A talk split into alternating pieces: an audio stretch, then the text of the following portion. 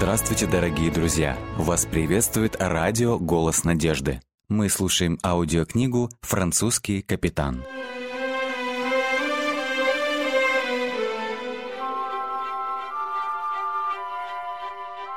Глава 14. Остановки в портах. 1692-1693 годы. Андре, отец только что доверил мне свой корабль «Принц» для рейсов по торговому треугольнику. Ты не хотел бы пойти в первый рейс вместе со мной? Глаза молодого капитана Джона Хеймана горели радостным воодушевлением. «Конечно. Когда мы отплываем?» — с готовностью отозвался Андре на предложение друга. Это была возможность побывать в дальних краях, которые Андре давно мечтал увидеть. Торговым треугольником назывался морской путь, в котором использовались преимущества гигантских ветровых колес, постоянные ветра Атлантического океана. С XV века моряки узнали, что круговорот ветров в Северной Атлантике двигался в направлении по часовой стрелке, в то время как в Южной Атлантике он кружился в направлении против часовой стрелки.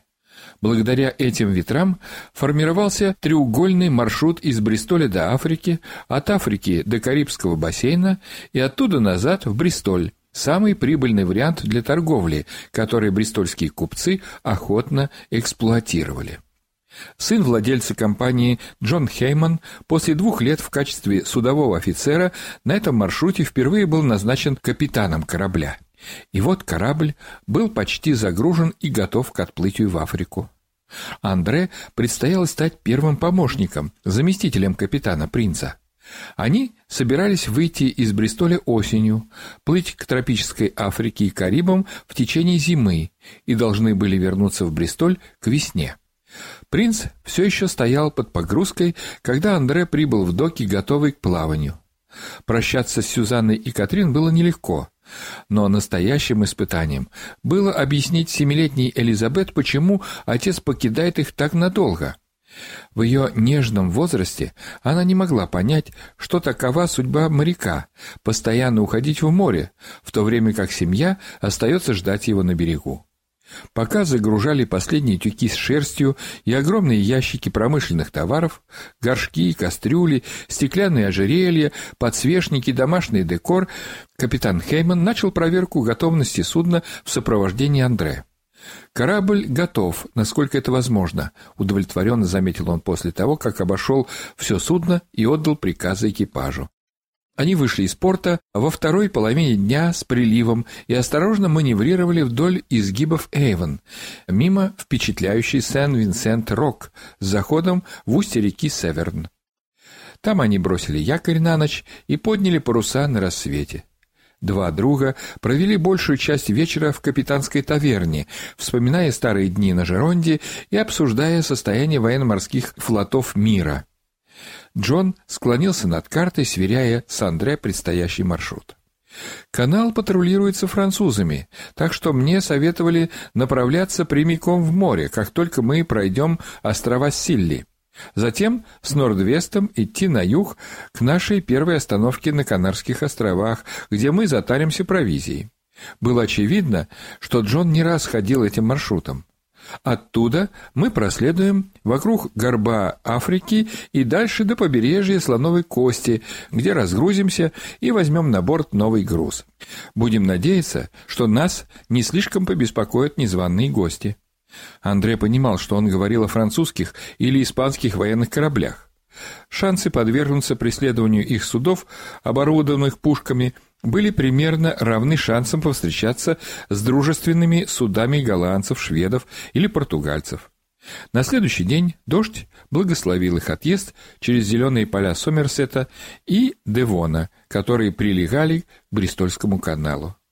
Когда они повернули к западу от островов Силли, засияло солнце. Яркие лучи прорезали быстро бегущие облака и заблестели на океанской глади, радуя глаз своим волшебным танцем. Жизнь на волнах океана дает возможность созерцать захватывающий дух виды, но она же таит в себе самые грозные опасности. Четыре дня спустя они услышали первый тревожный сигнал о приближении неизвестного судна, которое показалось на горизонте. Оба капитана, Джон Хейман и Андре, схватились за подзорные трубы и смотрели на восток. Наконец, с палубы принца им удалось различить в дымке четырехмачтовое торговое судно. «Оно португальское!» — закричал смотрящий почти в тот же момент, когда капитан увидел зелено-красный флаг Португалии, развивающийся на ветру. «Вероятно, они идут к Мадейре», — с облегчением проговорил капитан. Корабль был виден около получаса, прежде чем исчез за юго-восточным горизонтом. Принц двигался на юг, намереваясь миновать Мадейру и идти к Канарским островам, находившимся на расстоянии нескольких часов от нее. Канары, в то время дружественная территория, приобрели известность как главное место остановки судов всех флагов, направляющихся к африканскому побережью. Острова получали слишком много прибыли от торговли, чтобы решиться запретить кораблям какой-либо страны останавливаться у своих берегов. Андре испытывал восторг от своего первого плавания в открытом океане. Закаты были потрясающе живописны, звездные ночи захватывали дух, а солнечные дни приятно согревали. Темные спины дельфинов возникали то тут, то там, словно соревнуясь с принцем. Радостные стаи резвящихся блестящих тел, грациозно скользящих по воде, ныряющих и выпрыгивающих из нее. Дельфинов сменяли стаи морских котиков со своим собственным представлением. Эти цирковые акробаты редко поднимались над поверхностью воды, предпочитая только на мгновение показывать изогнутые дугой спины на вершине волны. Моряки на борту принца, наблюдавшие за ними, заметили, что эти животные специально искали самые высокие волны и держались на них до тех пор, пока те не обрушивались в блестящую белую бездну. В этот момент котики резко делали петлю и скользили вниз по водной зыбе. Несколько китов появились в поле зрения, но держались на расстоянии. В одном месте экипаж наткнулся на целое озеро крови. Это гигантские акулы пировали на туше новорожденного детеныша кита. Вдали у горизонта показались острова. Несколько судов уже стояли на якоре в бухте, когда в нее завернул принц. Андре насчитал два испанских галеона, португальский сухогруз, небольшой парусник, опять испанский, и английский корвет. «Буэнос диас, бьенвенида», — сказал по-испански загорелый усатый начальник порта, когда взошел на борт. Он направил корабль на свободную стоянку и быстро ушел, чтобы заниматься своими делами. Ветер дул с востока и нес с собой облака мелкого песка с побережья Африки. Пустыня делилась своим богатством с океаном. В конце года ветры приносили тучи песка далеко в море, а Канарские острова были всего лишь в паре сотен миль от материка. Экипажу пришлось прикрывать лица платками, чтобы защитить себя от укусов песочного дождя. Чтобы запастись пресной водой, корабельные баркасы должны были сделать несколько рейсов на берег, заполняя большие деревянные бочки, используемые для хранения воды. В то время как один баркас перевозил воду, другой стоял на берегу под погрузкой свежих фруктов и овощей, говядины и птицы. Корабль должен был оставаться на якоре в гавани ночью и отправиться в сторону Африки в первой половине дня. Это предоставило экипажу возможность посменно сойти на берег, и многие моряки воспользовались этим, чтобы изрядно приложиться к местному рому. Следующие несколько дней стали нелегким испытанием для всех, поскольку корабль боролся с юго-восточным пассатным ветром, налетевшим, когда они обходили вокруг африканского рога к берегу слоновой кости. Единственной возможностью хоть как-то продвинуться вперед была лавировка против ветра. Это медленное движение могло задержать их на несколько дней, как прикинул Андре. Наконец наступило затишье, и с юга подул слабый ветер. Они могли использовать его для продвижения и скоро добились значительного прогресса. Через три недели после выхода из Канарских островов они бросили якорь у берега Слоновой Кости. Это португальский порт, называется Эльмина. Он граничит с племенным королевством Ганы. Приятная стоянка, если не брать в расчет миллионы комаров, которые будут сводить тебя с ума, пока ты не привыкнешь к ним, прокомментировал Хейман. Москито – это уменьшительная форма слова «моска», то есть «муха» на испанском и португальском языках. Моска и стала самой большой проблемой для Андрея и других моряков в этом порту. Без москитной сетки вокруг кровати ночью спать было бы невозможно. Только при полуденном солнце можно было рискнуть ступить на землю, но даже тогда несметные полчища комаров угрожающе зудели повсюду. Посетив портовый город, Андре не мог поверить своим глазам, глядя на нищету и грязь на улицах, расположенных ниже португальского порта. Голые, рахитичные дети, у которых постоянно текло из носу, бегали по улицам, преследуя куры свиней. Старики сидели в тени, и мухи порой совсем закрывали их лица. Они смотрели в пространство перед собой, не делая никаких усилий, чтобы отогнать их. Андре когда-то был потрясен зловонием на улицах Бристоля, но здесь приходилось просто затыкать рот и нос на каждом шагу, чтобы не упасть в обморок от ужасающих запахов. Но что вызвало в нем наибольшее отвращение, так это сцена, свидетелем которой он стал на углу улицы рядом с портом. Вереница почти голых молодых чернокожих невольников, скованных кандалами и бредущих к гавани. Эти рабы, как он узнал, направлялись в Карибский бассейн для работы на сахарных плантациях. Захваченные африканскими торговцами, они были проданы британскому правительству для перевозки в Новый Свет. Среди стран, занимавшихся торговлей людьми в течение многих лет, были и Португалия, и Испания, и Франция, и Голландия. Вид представителей рода человеческого в таком ужасающем положении отозвался болью в сердце Андре. «Я рад, что мы не обслуживаем работорговлю», — сказал он Джону, когда вечером они вместе пили чай. «Как можно делать такое со своими братьями-людьми?» «Между прочим, это очень прибыльный бизнес, Андре. Знаешь ли ты, что купцы Бристоля каждый год ходатайствуют перед правительством о разрешении на перевозку рабов, но до сих пор их попытки не увенчались успехом? Это бизнес только для военных кораблей». Но я надеюсь, что в один прекрасный день правительство согласится, и тогда наша компания будет в самой гуще событий. «Это будет день, когда я покину компанию, Джон», — ответил Андре. «Я не могу одобрить такой бизнес. Он не христианский, он варварский». «Как бы то ни было, мой друг, я боюсь, что он ожидает нас в будущем. Это всего лишь вопрос времени». Через два дня принц был загружен новыми товарами и готов отправиться в новый свет. В трюме разместились африканские грузы, конопля, плетеные корзины, сахарный тростник, изделия из дерева и мебель. Все эти вещи должны были принести компании доход от продаж в странах Карибского бассейна. Когда команда принца подняла якорь и вышла в море, Андрей заметил, что военный корабль с рабами уже покинул гавань. В течение часа они догнали это вместилище человеческого страдания, и когда поравнялись с ним, то стали свидетелями душераздирающей сцены. Двое молодых рабов как-то сумели выбраться из трюма под палубой, подбежали к поручням и, прыгнув в воду, поплыли в сторону принца. Охрана из членов экипажа судна тут же скинула винтовки и открыла огонь по беглецам. Скоро поверхность океана обогрелась кровью. Это акулы довершили короткую расправу над двумя несчастными. Андре почувствовал себя больным от всего увиденного и, извинившись, удалился в свою каюту, где рухнул на кровать в слезах. Ему потребовалось время, чтобы взять себя в руки и достаточно успокоиться, прежде чем он вернулся к работе. Принц шел прямо на запад в течение многих дней, обдуваемый восточным пассатом Южной Атлантики. По мере продвижения на север, южные ветры североатлантического ветрового колеса понесли их столь же быстро. В этих условиях они были уверены в скорейшем приближ... прибытии на Карибы. В рекордные четыре недели они оказались на подходе к островам и уже чувствовали запах карибских джунглей. Солнце нещадно пекло в течение дня, и лишь более прохладные и свежие ночи приносили облегчение.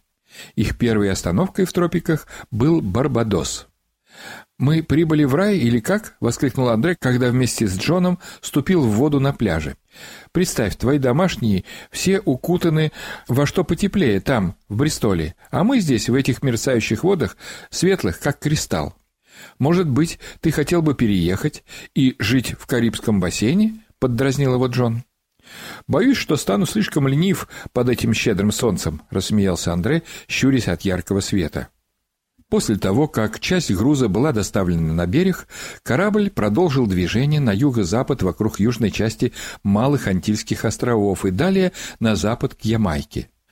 На главной площади города Кингстауна Андре впервые стал свидетелем аукциона рабов. Десятки чернокожих, недавно прибывших из Африки, были выстроены для осмотра владельцами плантаций. Для Андрея это было столь же отвратительно, сколь негуманно. Он был возмущен тем, что увидел. Он получил возможность наблюдать, как работает система, производившая белое золото, сахар. Он посетил плантации, где увидел, как рабы подносят сахарный тростник к вагонеткам. Тростник загружали в валковые мельницы, что сокращало время и труд, необходимый для производства сахара. Это была система, построенная на использовании рабов. Рынок труда, где на место замертво упавшего от непосильных нагрузок тотчас же вставал другой. Вскоре принц был готов отправиться домой. Груженный сахаром, он должен был добраться до Бристоля как можно быстрее.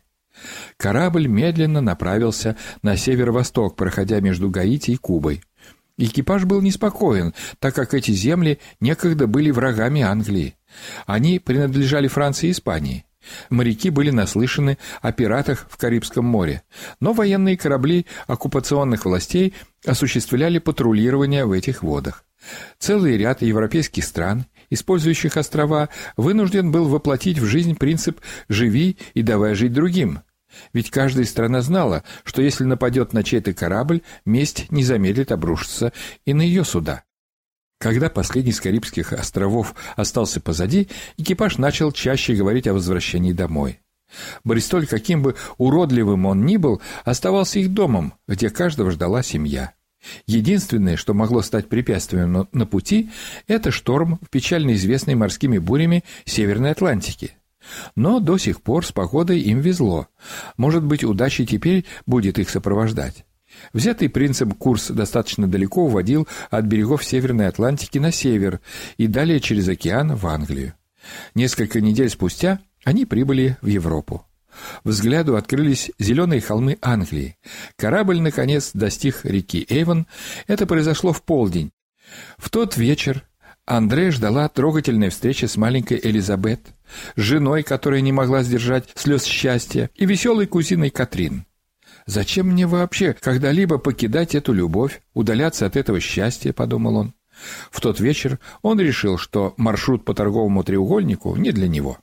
В канун Рождества Сюзанна произвела на свет маленького синюшного младенца. Они назвали его Даниилом. Но поскольку малыш родился недоношенным, через несколько недель его жизнь угасла.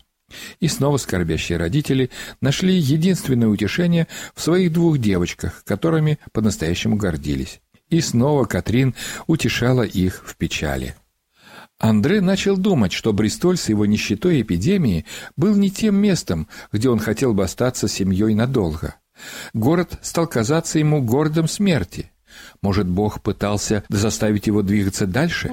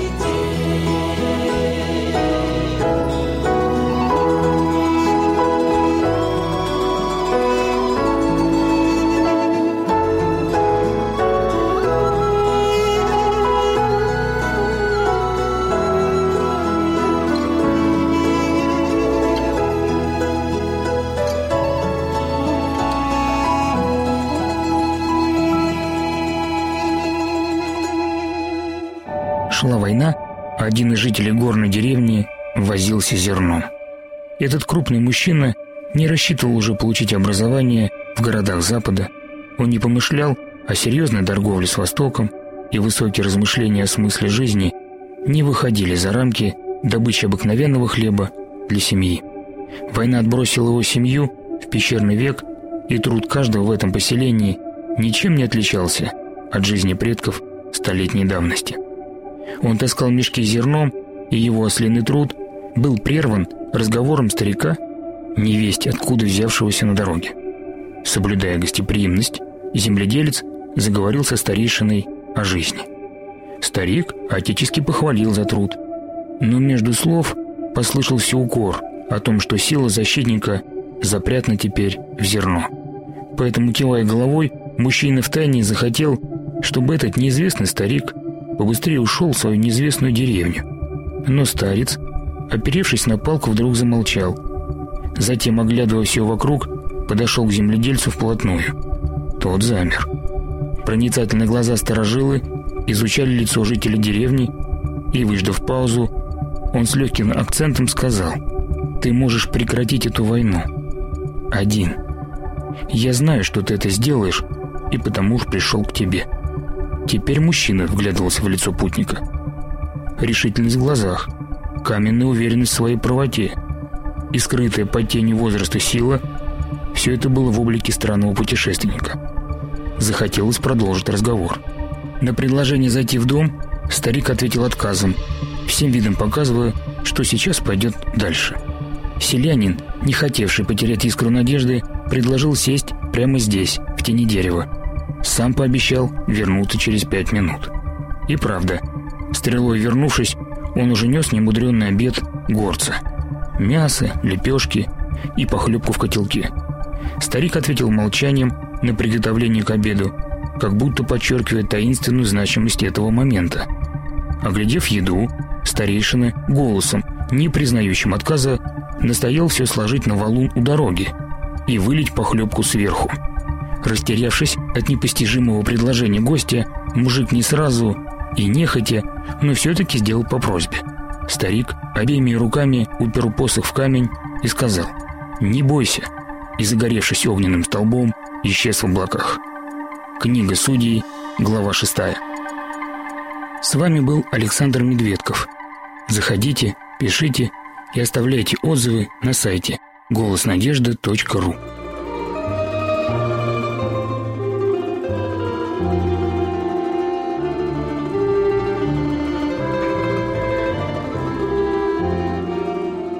Дорогие друзья, вы можете оставить свои сообщения через WhatsApp и Viber по номеру плюс 7 915 688 7601 или позвонить нам на бесплатную линию, которая работает на территории Российской Федерации. Номер 8 800 100 ровно 1844.